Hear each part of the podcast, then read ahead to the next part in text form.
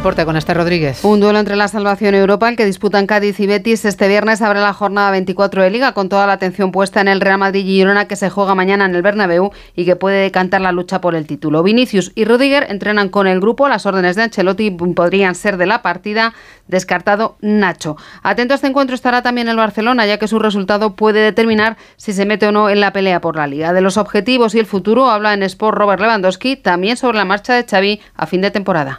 Es muy difícil el momento, no, no, solo para los jugadores o para, para mí, pero para, para Xavi también. Si estamos más eh, concentración para este momento hasta el final de temporada, no después, y con, con Xavi podemos ganar y podemos um, ganar uh, no solo partidos.